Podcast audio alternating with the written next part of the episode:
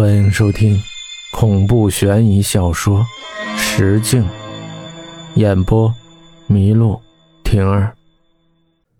这到底是怎么回事？难不成是真撞见鬼了？我坐直了身子，想了一会儿，却怎么也想不出原因。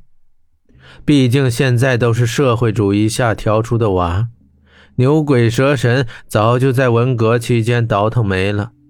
这事儿搁现在说出去也没人信呢。我低头看了眼地上在嘤嘤抽泣的陶子然，哥可是个男人，怎么也不能在女人面前认怂。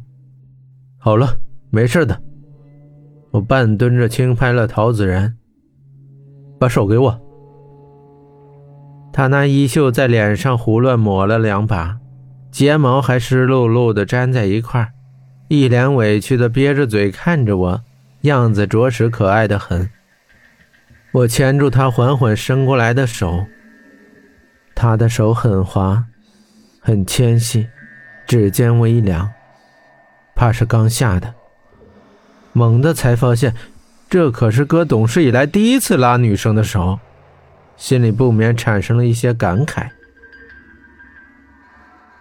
啊，你冷吗？这话刚问我就后悔了。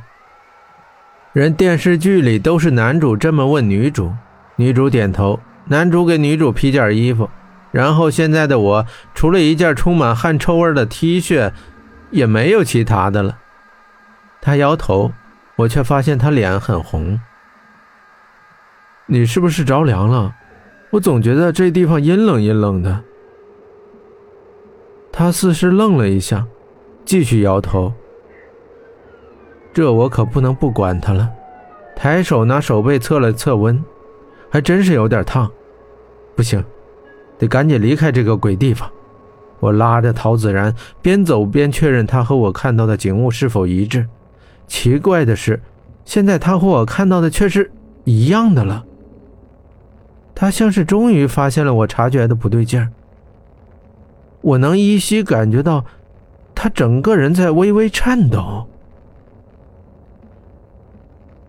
这巷子小时候我真的跑过无数遍，我想努力回忆起当时巷子的模样，却发现越想越模糊，越想越想不起来。陶子然忽然轻声道：“会不会是碰上什么脏东西了？这会不会是老一辈说的鬼打墙？”鬼打墙，这倒是听家里老人说起过。以前村里有个叫王庆龙的，算是比我爷爷大一辈的，家里是杀猪的。说是有一天他去隔壁村办事，晚上在隔壁村喝多了，回村以后要经过后山的坟地，一般大家都会绕着走，就算不信鬼神之说，也怕不吉利，不是？可那天晚上，王庆龙也不知是着了什么魔。还是酒壮怂人胆，竟然走了这条道。可没走多久，他就发现不对劲了。怎么走了那么久，就是没到家？走哪儿都是坟圈子，走来走去都在那坟头打转。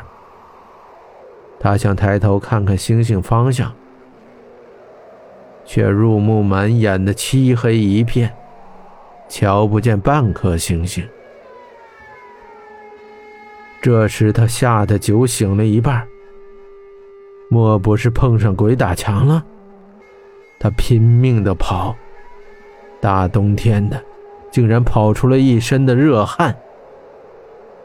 第二天，有人发现他倒在村口的老槐树下，赤着上身，被冻得发紫。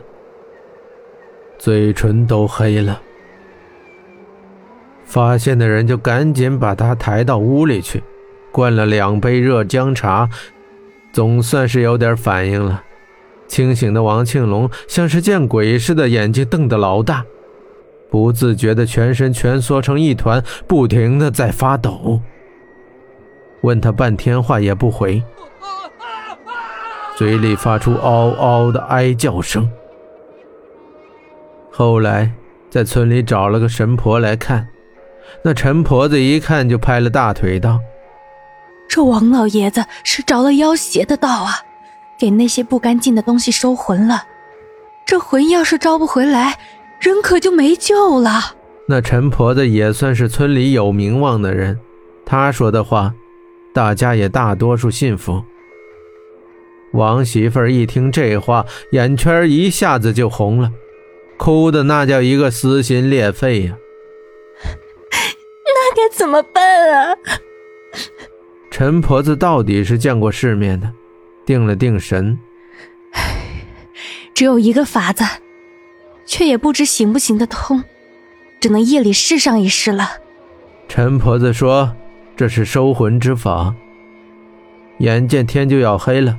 陈婆子对王家媳妇说：“你们且去盛一碗清水来，天黑的时候，端着这碗清水出家门，沿路唤你家那口子的门子，最好是去他回来时走的路。若是见那水中冒泡，则其魂已归。